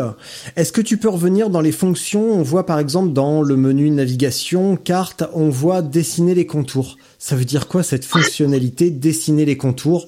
Et ça fait partie des fonctions obscures de Garmin. Si seulement, euh, si les gars, si vous pouviez m'écouter et simplifier vos menus, Fred. De temps en temps, si vous-même vous pouviez nous tenir informés de à quoi ça sert cette fonction, Oui, ce serait sympa. Ouais, Parce que alors- de temps en temps, on l'active et on la désactive et on voit pas grand-chose qui change. Ouais. Donc euh, non, je crois que ça renforce juste euh, certains types de traits, comme euh, les routes par- les routes principales, par exemple.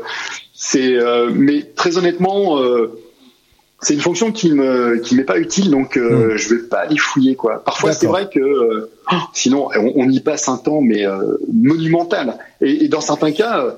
euh, la fonction elle va s'activer qu'à condition qu'on est dans un paramétrage particulier, par exemple pour la route. Alors comme moi je fais pas du tout de route, c'est vrai que pour les, les chemins, bah, finalement la, la fonction ne va pas être activée. Donc pour moi, elle, elle me semble muette. Or elle elle l'est pas quoi. D'accord. Alors je me force à aller faire de la route quand je suis allé quand je dois aller tester un, un Varia par exemple. Bah oui, Je m'impose ce passage par la route. Également dans euh, dans les menus, si on continue, alors là on était, on parlait du euh, de modifier le, enfin d'aller dans les menus lorsque l'on est dans un profil, mais lorsque l'on va dans, euh, lorsque l'on s'apprête à lancer un parcours, donc on va aller en tout cas sur un Garmin, on va aller dans navigation, parcours enregistré, par et on va choisir notre parcours et quand notre parcours est sélectionné, on va pouvoir aller dans paramètres et désactiver la fonction point parcours. Est-ce que tu peux m'expliquer à quoi sert cette fonction? Alors, je, je, je, je m'y rends hein, dans paramètres. je, je, je- le- Alors, Alors- pendant que tu pendant que tu t'y rends, je vais en profiter pour remercier Cyril Berdoul qui m'a indiqué cette petite euh, manip puisqu'on a fini l'ultra du Ventoux ensemble et on s'est plus ou moins paumé à la fin et après par Messenger il m'a écrit il me fait tiens essaye ça essaye ça essaye ça donc euh, donc Cyril merci et euh, au plaisir de te revoir. eh ben, euh, je sais pas à quoi elle sert cette fonction. Ah merde ah t'es un vrai spécialiste en fait. En fait, euh, oui.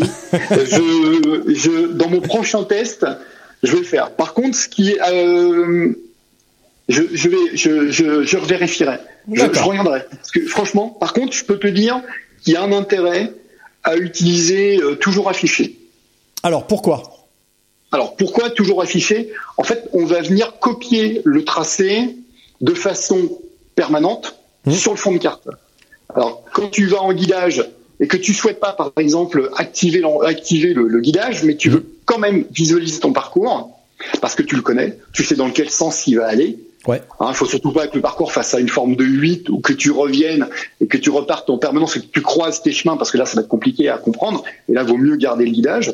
Par contre, le toujours affiché, ça permet de, de voilà de copier le parcours sur le fond de carte et il sera toujours présent. Et là, t'as pas besoin de lancer le guidage puisque tu le vois sur ton fond de carte. Ben oui. Par contre, il faudra c'est peut-être c'est jouer avec la couleur et choisir une couleur qui ressorte Qui un petit peu plus et éviter voilà éviter le noir sur le noir quoi. Ah bah oui évidemment. Voilà, c'est alors point parcours. Alors est-ce qu'il réduit pas le nombre de points sur le parcours?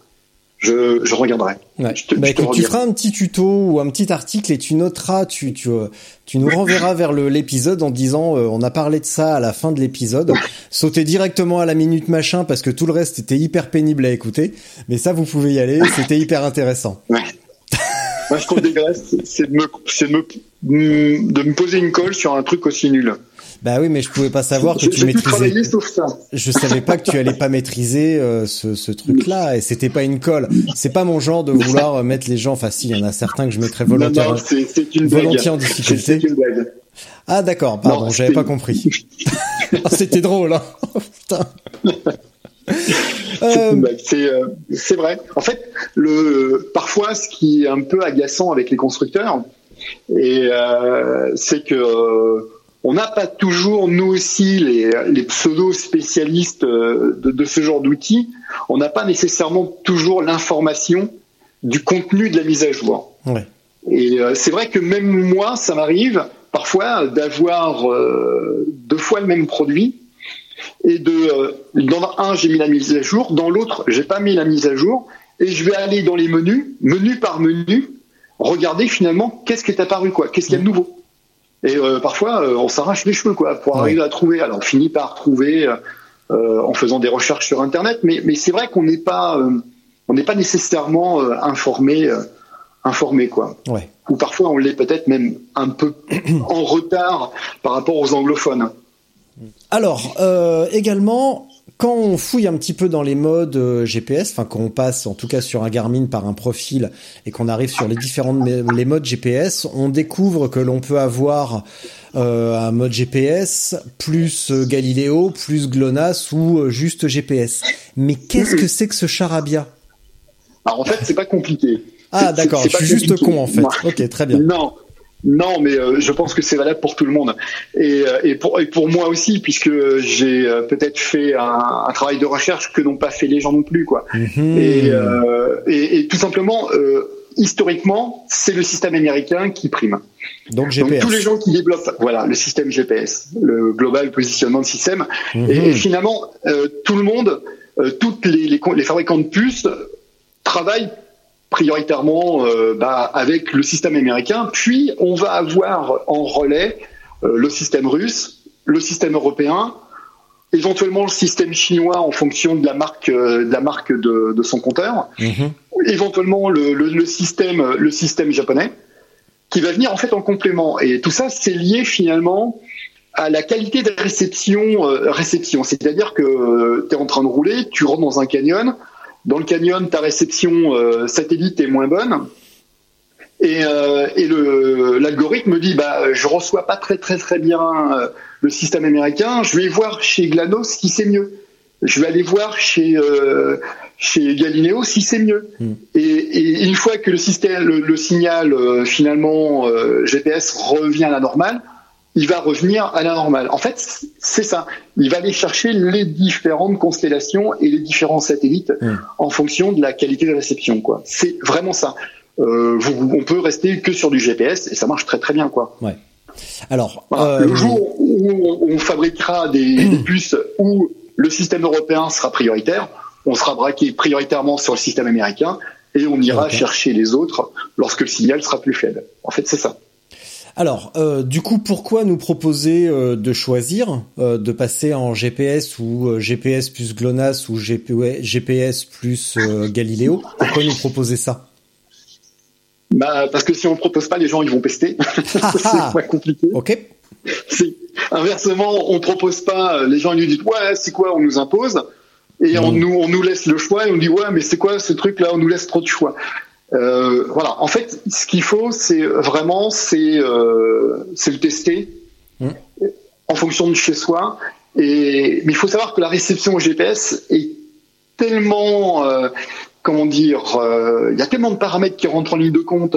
Vous faites que du champ, que du terrain dégagé, il fait super beau, tout se passe bien dans le meilleur des mondes. Euh, le GPS va, va suffire euh, complètement. Vous êtes en forêt, il pleut, euh, on est sur une sur une comment dire sur des hautes pressions. Et puis finalement il y a un problème avec le fichier de l'éphéméride etc et, finalement c'est le chaos total. Voilà quoi c'est il y a voilà c'est c'est une science qui est quand même très très complexe euh, petit point de détail, là tu le, tu viens de le dire. Imaginons on passe dans une zone où la couverture GPS est, euh, bah, est absente même sur une courte durée, sur une euh, sur sur un passage en forêt, dans un passage vraiment encaissé. Est-ce que les le logiciel le, GPS ou les logiciels sur lesquels, enfin les plateformes sur lesquelles on va télécharger notre activité plus tard, va être capable de de, de raccorder, de comprendre qu'il y a eu une, une rupture de, de de liaison GPS à ce moment-là et de recalculer ce qui a été fait en se disant bah tiens là il s'est arrêté, là il a repris. Euh, a priori, euh, c'est pas une autre activité. On va, euh, on va reprendre ce petit bout-là et l'ajouter. Est-ce qu'ils sont capables de le faire ou non? On perd vraiment les, les morceaux où on n'avait pas de réception. Alors, on perd pas les morceaux. Alors, on, perd pas les morceaux. On voit parfois des incohérences de tracé, c'est-à-dire, il vous dit que vous avez traversé la, ville en, ligne droite c'est ce qu'on a vu au début d'année avec euh, ce fameux fichier euh, CPU qui, euh, qui, qui n'était pas à jour, hein, où finalement il y a eu une erreur et nos, nos, nos GPS, enfin nos compteurs, pensaient que les satellites étaient à tel endroit, donc se sont connectés sur des choses qui n'étaient pas bonnes. Donc mhm. finalement, ça a donné des erreurs de calcul, des erreurs de positionnement, des, une approximation et tout ça, hein, puisque si, si tous les, les blogueurs qui sont, qui sont, comment dire, qui, qui, qui, analyse ce genre, euh, ce genre de produit. On a tous écrit là-dessus parce qu'il fallait qu'on explique un petit peu qu'est-ce qui se passait euh, aux gens et que leur matériel n'était pas en cause, puisque là, finalement, ce fichier-là n'est pas distribué par les fabricants de montres, mais par ceux qui fournissent les puces. Mmh. Et, et, voilà, c'est des sources d'erreurs, malheureusement, qu'on peut... Euh, qu'on peut venir voir, mais après ça peut être des choses qui sont complètement indépendantes de notre compteur ou de notre montre. Vous avez des Américains qui ont décidé d'aller d'aller euh, visualiser ou d'avoir euh, un besoin militaire du, euh, du repérage GPS, nous les comment dire le grand public, on passe en secondaire. Donc on mmh. peut avoir un abaissement finalement du, du, signal du signal GPS lié à ça. Et finalement on n'est pas on n'est pas spécialement au courant de ce qui se passe. On se dit oh, le matériel il débloque. Mais non, finalement, c'est indépendamment de, de, de, notre matériel, quoi. C'est lié à d'autres choses. Après, il y a, d'autres phénomènes hein, qui, rentrent en ligne de compte. Euh, mais voilà, c'est en fait, on peut avoir des bugs. Parfois, on peut avoir notre GPS qui a décidé de bugger. Hein, et quand c'est comme ça, il vaut mieux l'éteindre. Il vaut mieux mmh. l'éteindre, il vaut mieux le redémarrer et, on va réinitialiser tout le système. Alors, c'est vrai que c'est dommage parce qu'on perd notre, on enregistre, puis on redémarre notre enregistrement voilà quoi. Mais euh, il y a des petits sites, des petits sites internet euh, qui permettent de raccorder deux bouts de deux bouts d'enregistrement. Ça, c'est des choses faisables pour réparer. Mais voilà, c'est parfois il vaut mieux l'éteindre, il vaut mieux le redémarrer. Un peu comme un, ordinateur. Hein. Mmh. De temps en temps, l'ordinateur il se met à bugger, on ne sait pas pourquoi. On l'éteint, on redémarre et puis. puis ça il rebug plus pendant six mois. Euh, peu de nom de petits sites justement qui permettent de raccorder deux activités. Soyons précis jusqu'au bout. Je, te, je, te, le renverrai. D'accord. Donc je mettrai ça dans la description de l'épisode. Oui. Oui, j'ai écrit un article, un article sur le sujet. Ouais. Et euh, pareil, c'était lié à une question. C'était, c'était un sportif de haut niveau, je vois un sportif qui voulait pas euh, partager ses, euh, ses, ses, données de ah. cardio ou de puissance et qui voulait en fait retirer ces éléments-là de son enregistrement. Et le site le permet. Hmm. Donc c'est un, petit outil plutôt plutôt sympa pour ceux qui veulent pas partager par exemple ces données euh, ces données euh, physiologiques quoi, son, son niveau de performance. Quoi. Ouais ouais. oui, bah il y a eu plein de trucs comme ça qui permettent de, de modifier les, les fichiers. Euh, euh faudra que ah je retrouve le nom, mais effectivement, il y a des fois, il vaut mieux cacher sa puissance parce que ça, ça peut te mettre, tu peux te retrouver avec la patrouille sur le pas de la porte le lendemain matin que c'est quand même des fois c'est un peu louche. bonjour. Oui. Bonjour. On bonjour. On vient pour une prise de sang. Ça vous dérange pas? Vous êtes monté sur un V12 ou quoi? Bon alors, dis donc. Euh, justement, en parlant de GPS, de GPS, de GLONASS, de Galileo, euh, moi pendant longtemps j'ai été en GPS plus GLONASS. Je sais pas pourquoi, mais c'était ainsi. Et à chaque fois que je roulais avec euh, des potes, on avait toujours une différence. Il y avait toujours une différence entre eux et moi. Euh, J'étais toujours plus haut que, euh, j'avais toujours plus de dénivelé euh, qu'eux. Ah, c'est bon pour les stats, ça. Ouais, ouais, ouais, super. Sauf que maintenant, je dois admettre que les fois où j'ai fait quasiment 5000 de dénive, en fait, j'ai peut-être que 1005. Mais bon, ça, c'est, bon, c'est peu probable, mais quand même. Euh, justement, comment expliquer cette différence de, euh, est-ce que la différence vient de là? Parce que maintenant, je suis sur Galiléo. Est-ce que la différence vient de là et comment expliquer qu'il y ait entre les appareils et même parfois entre les mêmes des appareils identiques des différences de, perception? Alors, il y a, en fait, il y a, énormément de raisons qui peuvent conduire à ça. Bon, déjà, il peut y avoir tout simplement déjà deux appareils identiques euh, qui sont pas mis à jour. T'en as un qui est, qui est mis à jour avec une synchronisation avec euh, Garmin Connect ou avec l'application le, de, de, de, la marque, mhm. hein, puisqu'on va télécharger finalement ces fameux fichiers en, en masqué. Hein, c'est un petit peu en fantôme. On ne voit pas que, que notre système est mis à jour parce que c'est voilà, c'est caché par derrière. Puis la, la plupart des personnes s'en moquent complètement d'avoir cette mhm. information. Quoi. Après, il y a à savoir, est-ce que tu as démarré ton, ton compteur dans ton garage ou est-ce que tu l'as démarré à l'extérieur? Quand il a démarré à l'extérieur, est-ce que ton compteur, il a, euh, il s'est bien calé sur les GPS Est-ce que tu l'as allumé, tu as balancé ton parcours, tu as démarré ton enregistrement, et lui, il n'avait pas commencé à se caler avec les satellites? Hmm. Ce qui fait que déjà, il commence avec, euh, avec une donnée de base qui est fausse. Enfin, voilà, il y a, y a énormément de, de, de, raisons. Après, il y a la raison que je te, que je t'expliquais, qui est euh, celle à, la transmission des, du, du, du, signal du signal GPS Est-ce qu'à un moment donné, euh, il n'y a pas eu un abaissement du signal pour euh, pour X raisons euh, Après, il faut faut prendre la donnée telle qu'elle est quoi. Et si le problème vraiment est, est, récurrent, là, on peut poser la question à savoir s'il n'y a pas un dérèglement dans l'appareil. Hmm. Si le, le, le, problème il est ponctuel et qui serait qui se fait une ou deux fois dans l'année et que tu as roulé 200 fois, c'est euh, quoi. Enfin, c'est, euh, ça, peut être complètement qu'un bug. Hmm. Après, je sais qu'il y a tout le monde, tout le monde est, pas d'accord, mais euh, il y a des problèmes qui sont liés à, au, troposphère, à la ionosphérique, qui sont des données qui sont dans lesquelles nous on maîtrise pas, hein, qui vont être liées par exemple aux, aux, couches de la de, de, dire, de la pression atmosphérique de l'atmosphère euh, au taux d'humidité.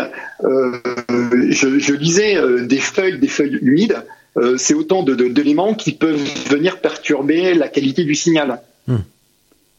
Donc, donc voilà. Après, il y a aussi, il y a aussi l'activité solaire.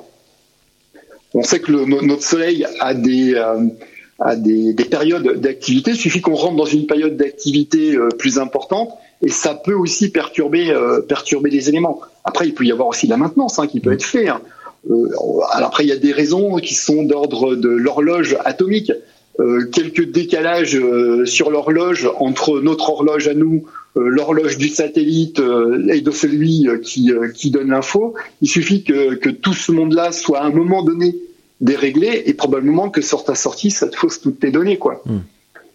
Enfin voilà, c'est c'est vraiment euh, quand on veut vraiment euh, analyser la raison pour laquelle l'enregistrement de le tien et celui de ton pote, pourquoi il y a un décalage, il faut vraiment aller. Euh, est-ce que tu as mis ton GPS à jour? Est-ce que enfin voilà, il y a vraiment un travail de fond. Alors si vraiment sur sur la sur la semaine, à chaque fois il y a une il y a une donnée qui est qui, qui est fausse et qui est importante oui, là, il peut y avoir vraiment un problème d'ordre euh, physique sur l'ordinateur, enfin sur le sur le compteur. Donc là, il y aurait peut-être à, euh, à, faire une à remasteriser le, le, le, système, vraiment à le faire repartir de de base, quoi. Oui. Moi, en début de semaine, j'ai euh, j'ai testé deux, deux appareils de marques différentes. je crois que je dois avoir 10 mètres d'écart sur un sur un même parcours, pour moi c'est négligeable 10 mètres d'écart. Bien sûr. Voilà, c'est euh, après oui, si tu as un parcours qui fait 3000 euh, mètres et il t'indique 5000, euh, là ça commence à devenir important quoi. Oui, c'est embêtant, oui. Ça, ça, ça, change quand même beaucoup de choses. pour terminer, oui, tu voulais terminer sur quelque chose? Parce qu'on a un dernier point à aborder. Oui, sur le, sur le, toujours sur le, qu'on sur la, la différence des nivelés. Voilà, si c'est vraiment ponctuel, si euh, ce sont deux GPS de même génération, parce que si on prend un, un, Garmin de, de 2013 et qu'on prend euh, un, un, Garmin de 2020, probablement que le, la, la, sensibilité n'est pas la même, quoi. bon, ça veut pas dire pour autant que celui de 2013 il est pas bon, hein. Mm. bien au contraire. Mais voilà, il peut y avoir, de temps en temps, il peut y avoir des bugs. Hein. C'est c'est du matériel informatique, quoi. Mm avec des logiciels qui sont même euh, complexes, avec des relations mathématiques qui sont dedans, qui sont quand même très complexes. Parce que, euh, bon, je vais pas parler de relativité euh, restreinte ou de dilatation du temps, mais c'est aussi des choses qui rentrent dans le, dans le cadre de l'équation qui sont à l'intérieur de nos, de nos compteurs. Quoi. Non, vas-y, j'ai toute ma soirée devant moi. Qu'est-ce que c'est quoi la dilatation du temps? Non, non, je rigole, j'ai pas envie de le savoir. On fera un épisode spécial, j'ai la journée devant moi. Et puis... Non, non mais enfin, voilà, c'est... c'est alors, ça permet juste, juste de, de, de comprendre de, de, base. Mais euh, voilà, moi je me pose pas la question quand je vais tester un GPS, hein, hmm. de ce genre de choses. Je, je tu te demandes pas si t'as dilaté. Que, euh, exactement, c'est parce que bon, voilà, pour le podcast, je me suis aussi un petit peu documenté, euh, documenté, mais euh, voilà, c'est c'est vraiment très intéressant, quoi. Hmm. C'est vraiment très intéressant. Eh bien, nous allons finir sur, euh, bah, sur la chute de l'épisode. On va terminer sur une chute parce que la semaine dernière, j'ai pris une grosse tôle et j'ai explosé les ailettes de mon GPS. Donc euh, catastrophe, j'ai pété le support, ça c'est pas grave, mais j'ai pété les ailettes du GPS. Et évidemment, c'est d'un bloc. Que faire dans pareil cas? Bah, En fait, il n'y a pas grande solution. Ah bah Il n'y a, pas grande solution. Il a, eh ben, merci à la semaine prochaine. Voilà. non. Alors, il n'y a, a, pas grande solution puisque aujourd'hui on va se retrouver exactement à peu près pareil que dans les euh, que, que, dans euh, certains systèmes informatiques. Euh, je prends, je, par exemple les, les, MacBooks où on va avoir l'écran qui est collé en fait sur la carcasse mm. et là pour euh, le 1030 euh, il est collé sur la carcasse. Si on regarde, il n'y a pas une vis. Bah non. Il n'y a, a, pas une vis, donc franchement, euh, démonter le, euh, démonter la coque, euh, la coque arrière du 1030, il y a intérêt d'avoir un décapeur thermique et puis pas de faire fondre l'écran et, les cristaux qui sont derrière, quoi. Donc ça commence à devenir une opération complexe. Aujourd'hui, quand on contacte le, les, les constructeurs, quels qu'ils soient, quel qu'il soit. Il y en a pratiquement aucun qui détaille, euh, qui vont détailler ce genre de matériel. Ils vont plutôt proposer une solution de, de remplacement à, un tarif euh, plus attractif que le prix neuf. Hein, c'est généralement des, des, produits reconditionnés. Voilà, c'est vraiment plus compliqué, quoi. C'est euh, c'est c'est compliqué. Hmm. Et, la fonction Go Gears Garmin, de, c'est ce que tu allais dire, je suppose? Exactement. C'est aujourd'hui, c'est la solution la, la, meilleure, mais on perd, euh, on perd la, la, la connectique euh, qu'on va avoir avec la batterie externe de chez Garmin, par exemple. Ouais, alors ça, il va falloir euh, passer par le port USB. Quoi. Là, il faudra. voilà, c'est une solution qui nous permet de continuer à utiliser l'appareil. Hmm. Alors après, après, moi, ce que j'avais écrit un article là-dessus justement sur sur comment éviter ce type d'accident, quoi. Mmh. Et c'est vrai que la dragonne, c'est pas le truc le plus joli, mais euh, ça sauve sacrément la vie, quoi. Ça évite. Euh, en fait, la, la dragonne, elle va permettre de maintenir. Alors ça, dans le cas d'un accident où il y a un choc entre le, le, le support frontal, le, le GPS, ça n'évitera pas la perte de, des, des, des, des petits ailettes, hein, des petits ergots de, de, fixation. Mais en tout cas, ça évite de perdre, de perdre son, de perdre son GPS parce qu'il y en a beaucoup qui m'ont posé la ah question. Bah mais est-ce que je peux retrouver mon GPS Et non. Et non, puisque c'est un, c'est un récepteur, c'est pas un émetteur. Donc, euh, il reçoit le signal GPS, mais il ne il, peut pas le inversement le partager. Il pas, ouais. Hmm. Voilà. La seule solution aujourd'hui, c'est euh, c'est euh, de s'envoyer éventuellement un texto si lui il sait lire les textos, s'il n'est pas éteint, et de, et de voir réagir. c'est d'y retourner quand il fait nuit et si on peut éventuellement en envoyant le texto que l'écran se, se réallume. C'est une des solutions pour le retrouver. Hmm. Après, il y a des constructeurs qui sont allés plus loin et qui vont utiliser la communication Bluetooth euh, pour pouvoir le faire sonner, euh, le faire vibrer. Euh, hmm. Voilà. D'accord. Ce qu'on a vu apparaître sur le 830 par exemple. Euh, donc ouais, la Dragon, bah évidemment la Dragon très important et il y a, Ah, y a, bah, y a c'est une autre anecdote. euh, bah, tiens, je crois bien que c'est Fred, l'organisateur de la GTB, qui avait perdu son GPS comme ça sur la French Divide parce qu'il n'avait pas le bougre utilisé la Dragon. Mais moi, je suis Oui. passé par-dessus le vélo, donc euh, il y a, oui. il y a, il y a un- quelque chose de mon anatomie qui a tapé le GPS sur le support. Ça a arraché le support du, le GPS du support et j'ai tout arraché. Voilà. Parce non, que là, il n'y a gros. pas d'autre Faut le solution. dire, faut le dire quoi. Mais euh, non, non, il n'y a pas d'autre solution. Là, c'est euh, c'est l'insert qu'on va Mm. qu'on va. Alors après, aujourd'hui, on a on a des petites des petites startups euh, qu'on peut avoir dans les hubs. Alors, il y en a il y en a partout. Aujourd'hui, on a énormément d'imprimantes 3D. Mm. Donc éventuellement, la possibilité, c'est de euh, de demander à une société de nous euh, redessiner une coque. Hein, pour peu qu'on maîtrise un peu des logiciels 3D type SolidWorks. Mais non, mais il y a des gens qui peuvent le faire. Hein. oui, oui. Et euh, c'est une possibilité, c'est de pouvoir recoller sur la coque, euh, et, euh, de recoller euh, le, le, le système qui permet de refixer, euh, Mm. de refixer le, le, le Garmin. C'est une alternative, c'est une alternative. Surtout quand il, quand l'écran est pas touché et que le, le, le- le compteur fonctionne toujours. Bah Quoi. oui. C'est euh, Bah c'est un peu rageant là parce que tu vois j'ai vraiment qu'une ailette qui est cassée et euh, mais ce que j'ai noté avec le système Go Gears euh, qui est euh, certainement très bien mais c'est que bah il faut fixer dans la coque il faut visser dans la coque et moi je suis pas du tout équipé non, pour mais faire ces trucs là il faut non on colle. là, faut prendre de la colle. faut Ah. prendre de la colle béton. hein. ouais Ah non, colle béton. Ouais. Oui, oui. La colle. Moi, Colle. j'irais la colle. Ah oui, oui, Ah, carrément, bah alors ouais, ouais bah oui bah en même temps tu sais Ah, le perso, brico- dans le 1030, tu peux pas visser. Hein. Ah bah voilà tu bah alors. T'as les, t'as les, euh, t'as les petits picots, euh, t'as les petits picots, enfin, t'as la petite, euh, les, les connecteurs pour l'alimentation de la batterie. Hmm. Euh, je dirais pas visser là-dedans, moi. ouais d'accord bah oui tiens Non, j'avais jamais fait hein. gaffe je m'étais jamais posé la question mais les ouais les il y a cinq petits connecteurs ils servent à quoi?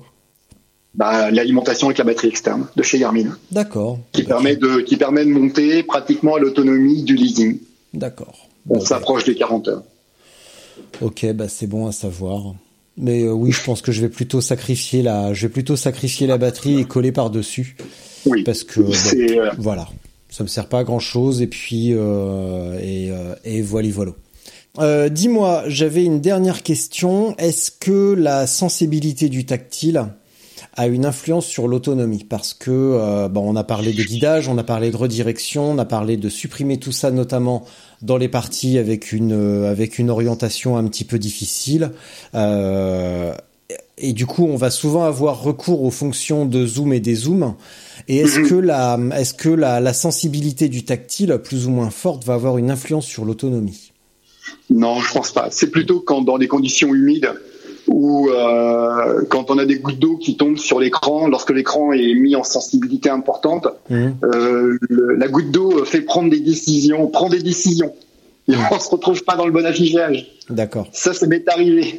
ça Mm. m'est arrivé euh, il y a quelques temps, euh, quelques temps. Et c'est vrai, là, là, je réduis la sensibilité pour justement, euh, ou carrément, je verrouille directement l'écran Ouais. pour ne plus rencontrer ce genre de ce genre de problème avec de, du tactile. Oui, ça c'est vrai que c'est un truc auquel je pense pas, mais tu vois, euh, fin septembre ou début octobre sur euh, sur euh, la Touraine Gravel Challenge, il faisait un temps immonde à la fin. Et j'ai passé beaucoup de temps à essuyer mon écran. Bon, d'ailleurs, c'était Mm. une très mauvaise idée parce qu'à la fin, j'avais le gant droit complètement, complètement trempé. Il pleuvait, mais en plus, à force d'essuyer, bah, j'avais, euh, je- j'en rajoutais une couche à essuyer mon écran. Et c'est vrai que c'est un truc auquel je pense pas, c'est de, euh, de verrouiller l'écran pour, euh, bah, pour éviter les, les changements de page sur, Voilà. sur, en tout cas sur le Garmin. Effectivement. Alors là, c'est vrai que la, la- très honnêtement, je suis pas certain que la sensibilité ait une relation importante dans le dans l'autonomie de la batterie. Mais en, en tout cas, dans ce type de désagrément, ouais. Quand voilà, quand il y a de la poussière, quand il y a du soleil, c'est plutôt quand on va avoir euh, de la pluie avec une boue euh, qui va venir, hein, des projections de de d'eau et de, boue euh, avec la roue. Oui, il y a un petit, c'est un petit peu plus chargé. Mm. Et c'est vrai que là, on a de temps en temps la sensibilité de l'écran. euh, qui, euh, qui se rappelle à notre bon souvenir et on se retrouve avec nos données euh, physiologiques et on a besoin de la cartographie quoi. Bah oui, ça, euh, le, re- le reste, enfin, tout ce qui est euh, kilomètres, vitesse, euh, temps, ça vient euh, bien en, bien après l'importance de la carte. Euh, maintenant, je roule avec la carte vraiment tout le temps sous les yeux et, euh, et vraiment, s'il y a un truc que je reproche au 1030 euh, que j'aimerais avoir euh, sur euh, sur tu vois par exemple sur un Tunav, apparemment c'est le cas, c'est vraiment des boutons des boutons physiques plus et moins sur le dessus au lieu d'avoir écrit Garmin, d'avoir des boutons à cet endroit-là pour pouvoir zoomer facilement. Et autre truc dont tu avais parlé dans un article, c'est la possibilité pardon de le placer en mode paysage qui n'est plus possible. et, et, ça, j'aimerais bien quand même qu'on ait un jour cette possibilité. Euh, qui, enfin, en tout cas, j'aimerais bien, j'aimerais bien voir la différence. J'ai eu l'occasion de tester le. C'était tellement nul comme appareil que j'ai oublié le nom. Euh, stages, euh, et vraiment, enfin déjà la fixation était tellement pourrie que j'ai jamais réussi à, monter, à, le mettre sur mon vélo. Et en plus, euh, enfin vraiment, ça n'allait pas du tout et j'ai été séduit par l'affichage paysage mais le reste m'a extrêmement déçu, donc ça a pas fait long feu. D'ailleurs, j'en ai jamais reparlé. Mais sur un Garmin ou sur autre, j'aimerais bien, j'aimerais bien voir ça un jour quand même. En fait, Garmin, la... Mais oui. ça, a été une, ça a été une des annonces faites sur le 1000, mmh. sur le Edge 1000, avec cette possibilité de d'avoir euh, du vertical et de l'horizontal. ça, a été une, quand ils, euh, ils, ont balancé cette information-là quand le, le Edge il est arrivé, et c'était pas dans la mise à jour. Et finalement, les gens ah. euh, l'ont attendu, l'ont attendu, l'ont attendu. Alors, je pense qu'il y a eu des problèmes, euh, des problèmes de comment dire, d'écriture du programme pour pouvoir euh, le passer dans un mode et dans l'autre mode. Et puis finalement, ils ont probablement questionné les, utilisateurs et finalement peu utilisé ce, mode-là. Et finalement, ils l'ont littéralement abandonné quand on est passé du 1000 au, au 1030. Quoi. il y a eu, mmh. je pense, peu de personnes intéressées par cette par cette possibilité là et ce qui fait qu'ils n'y sont jamais allés quoi mais euh, il y avait un, un, GPS chez Tunav qui était qui s'appelait l'Ultra. Et on avait cette possibilité là en vélo euh, de le mettre en, en vertical. Et lorsqu'on faisait de la randonnée donc on pouvait on avait un bracelet sur lequel on pouvait le mettre sur le poignet et on pouvait passer en horizontal. Et ça c'était c'était c'était vraiment sympa quoi. Hmm. ok. Voilà eh bien, écoute, euh, David, je pense que nous avons fait euh, le tour. Euh, je vais t'épargner la minute de solitude. Je vais me ah, contenter. Ah bah fallait pas me dire ça parce que je peux aussi être vicieux et te la, et te la laisser. Mais après t'es pas obligé de répondre, hein, donc tu peux aussi raccrocher. On me l'a déjà fait. on a déjà fait le coup, t'inquiète. je vais juste te remercier parce que ça fait en plus un bon moment qu'on est ensemble. On dirait un vieux couple qui se chamaille. Euh, euh, merci pour euh, bah, toutes les infos. Je suis super super content que l'on ait réussi à faire cet épisode bah, finalement très très technique et très très bah, très très précis finalement parce que le GPS fait partie de notre quotidien maintenant, mais on, perd pratiquement le réflexe d'aller fouiller un petit peu et on prend ça comme acquis alors que on parle d'une technologie très très récente finalement. Et donc merci, voilà et, euh, et à très bientôt parce qu'on est voisins. Toi tu es euh, tu es en Normandie euh, à Évreux si c'est ça si j'ai si je me souviens bien. Un petit peu plus loin. Je suis à une vingtaine de kilomètres de Rouen. Oh, bon voilà bah ça enfin ça reste la Normandie quoi. T'es pas en Australie. Oui, oui, donc ça sera ah, non, non, non. Donc, euh, donc dès que je recommence à rouler, on essaiera de s'organiser un petit truc et je t'apprendrai l'art subtil de la chute spectaculaire. Voilà. Bah, j'ai déjà donné. ok, très bien. Eh bien, euh, eh bien, David, merci beaucoup et, euh, et à très bientôt. Merci et à je, toi. je te laisse pour ta minute de solitude. Mais non, voyons. Non. Allez, David, merci beaucoup. Mais de rien, c'était tout plaisir était pour moi. À très bientôt, David. Merci. À très bientôt. Au revoir.